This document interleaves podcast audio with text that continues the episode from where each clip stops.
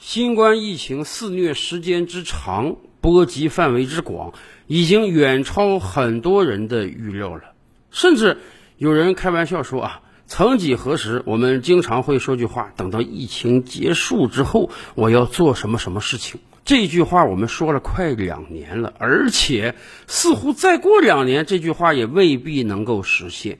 最近一段时间以来，英国选择了躺平，美国日增确诊超过了二十万，我国多个省市也重新出现了本土病例。所以啊，很多人的目光都从印度移开了，大家似乎忘了，就在几个月之前啊。印度每天确诊接近五十万例，连印度人自己都觉得很庆幸。他们说：“哎呀，他们终于又一次快要战胜疫情了。”因为很显然，相比于每天五十万的高峰，最近一段时间以来呢，印度疫情。发生的相对比较平稳，每天也就确诊那么几万例而已。久入鲍鱼之肆而不闻其休。哎，印度人觉得似乎疫情也被他们战胜了，虽然他们几乎没做什么事儿。然而，他们忘了，新冠疫情的传播是有波峰有波谷的，它是一波又一波传来的。现在只不过是病毒停顿休整的时间，说不定马上。病毒在印度就会卷土重来呢？为什么印度研究人员对本国的疫情如此的悲观呢？因为在印度有一个因素啊，你绕不过去，那就是宗教。八月二日是印度历萨万月的第二个周一，根据印度教的传统呢，在萨万月的每个周一，信徒们都要前往湿婆神庙。虽然今年由于新冠疫情，印度当局取消了萨万月的宗教活动，但是咱们也清楚，印度政府对于本国老百姓的管控能力是相当差的。虽然疫情如此严重，虽然政府颁布了大量的禁止条例，但是在八月二日当天，还是有大量民众自发聚集，而且几乎没有人戴口罩啊，也没有人遵守社交距离的规定，甚至还有很多信徒直接跳到了恒河中沐浴。咱们清楚印度老百姓对于恒河的感情，甚至有的信徒在被问到为何不佩戴口罩的时候，他表示，在湿婆神的地方，他不怕任何人，湿婆神会照顾一切的。是的，对于宗教，哎，印度人的信仰就是如此之深，不光信奉湿婆神会保佑他们，前些日子不就是有印度官员说吗？涂抹牛尿。练瑜伽也会保护印度人不受病毒侵袭的。八月初的几个周一，由于萨万月的影响，大量的印度老百姓会聚集到湿婆神庙进行祭祀活动，人挨人，人挤人，完全没有社交距离，也不会有人戴口罩，甚至还有大量的人要跳到恒河中沐浴。这将发生什么事情？很显然，因为病毒会借由萨万月的祭祀活动大量的传播开来，所以印度的研究人员才说啊，到今年十月份，印度将迎来另一个高峰。这一切的祸根呢，可能就是萨万月的祭祀活动埋下的。而更可悲的是呢，相似的事情啊，印度不是没发生过。印度老百姓在这个问题上简直就是好了伤疤忘了疼。大家记得吧？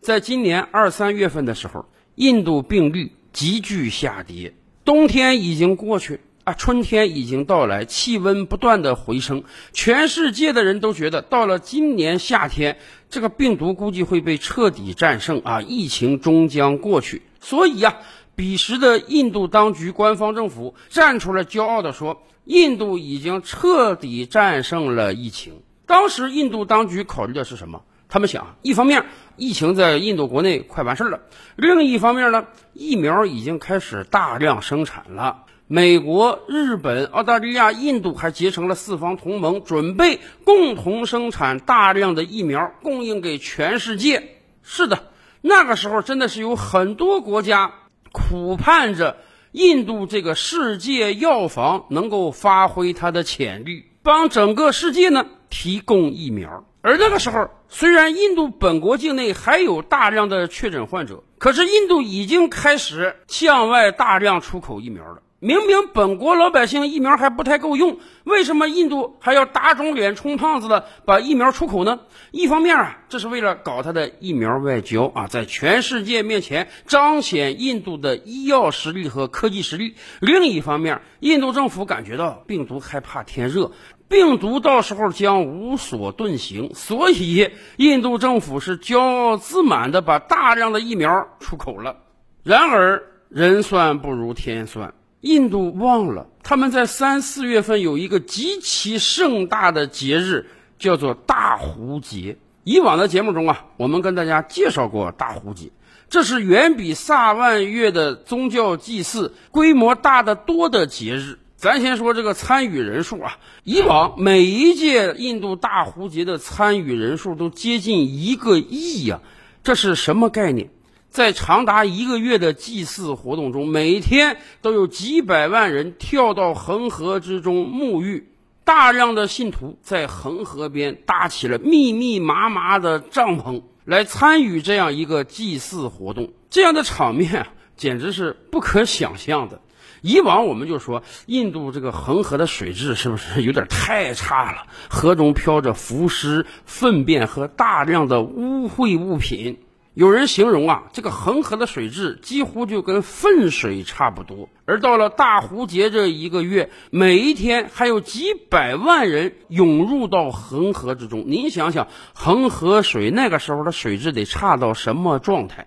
更关键的是，每天都有几百上千万人在恒河边安营扎寨住下来。住了一段时间之后呢，他们再徒步返回乡间。一方面大量的人口聚集，另一方面大量的人口流动，您想想，这绝对是病毒传播的好机会呀！今年三四月份的时候，我们就跟大家说，印度一定会因为大壶节而爆一轮的。果不其然，大壶节刚刚结束，进入到了五月份，印度就迎来了超级传播事件，在整整一个月的时间里，印度确诊就超过了千万。峰值的时候，一天确诊接近五十万。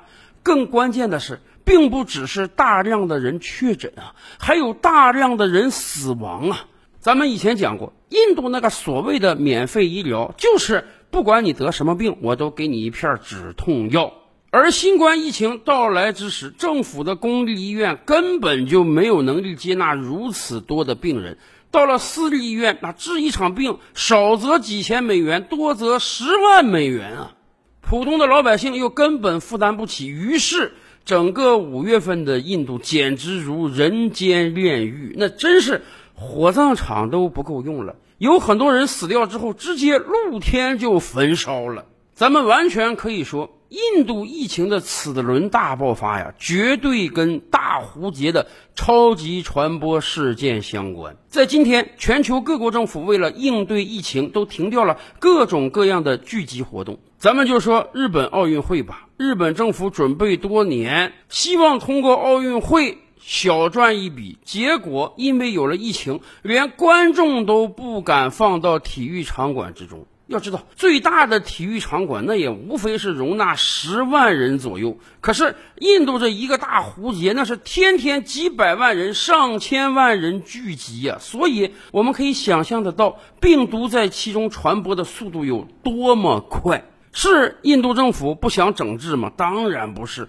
印度政府也深知大壶节给印度带来的危害有多大，然而印度政府的管控能力实在太差。他只能发起一条禁令，说这个大壶节到来了，我们不要搞什么宗教聚集活动了。然而，没有多少人听啊！印度政府也拿不出行之有效的惩戒措施啊！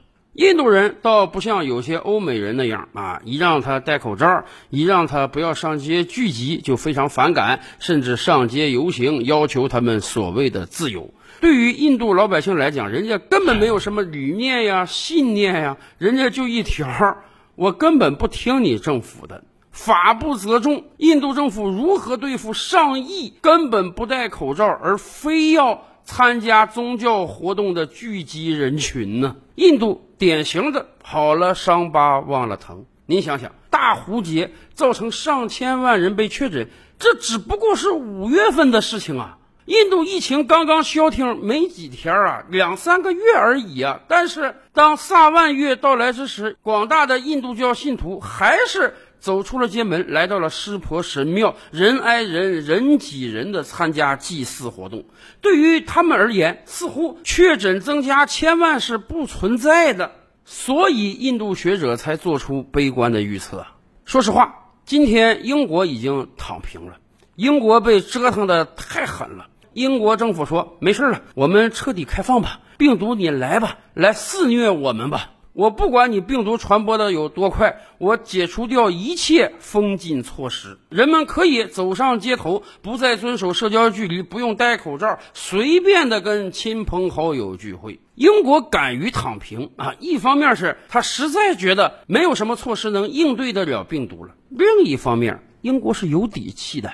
在所有发达国家之中啊，英国几乎是接种疫苗率最高的国家，所以啊，我们倒也乐见英国帮我们趟趟路，帮我们打个样，让我们看看，当疫苗几乎全部接种之后，形成免疫屏障之后，到底这个病毒传播的还有多快？而印度不这样啊，好歹人家英国全接种疫苗了，印度的疫苗接种率现在很可怜呀。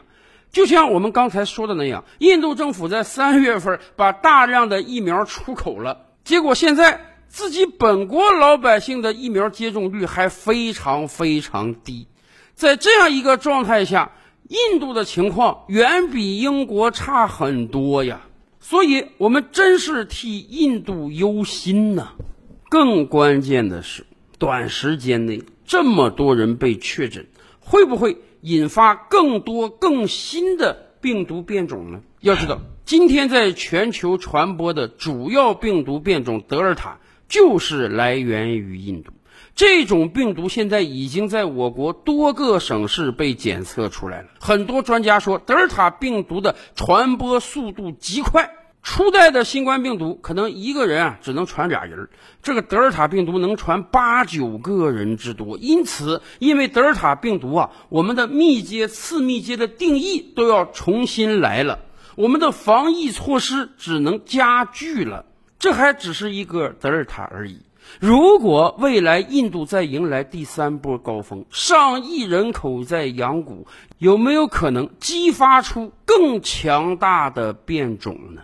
到那个时候，对全球来讲都是一个灾难呢。而我们极为忧心的是，对印度而言，人家简直觉得这不叫事儿。走了大壶节，还有萨万月，可是，一年之中，印度还有多少个宗教节日啊？照吕拍案，本回书着落在此。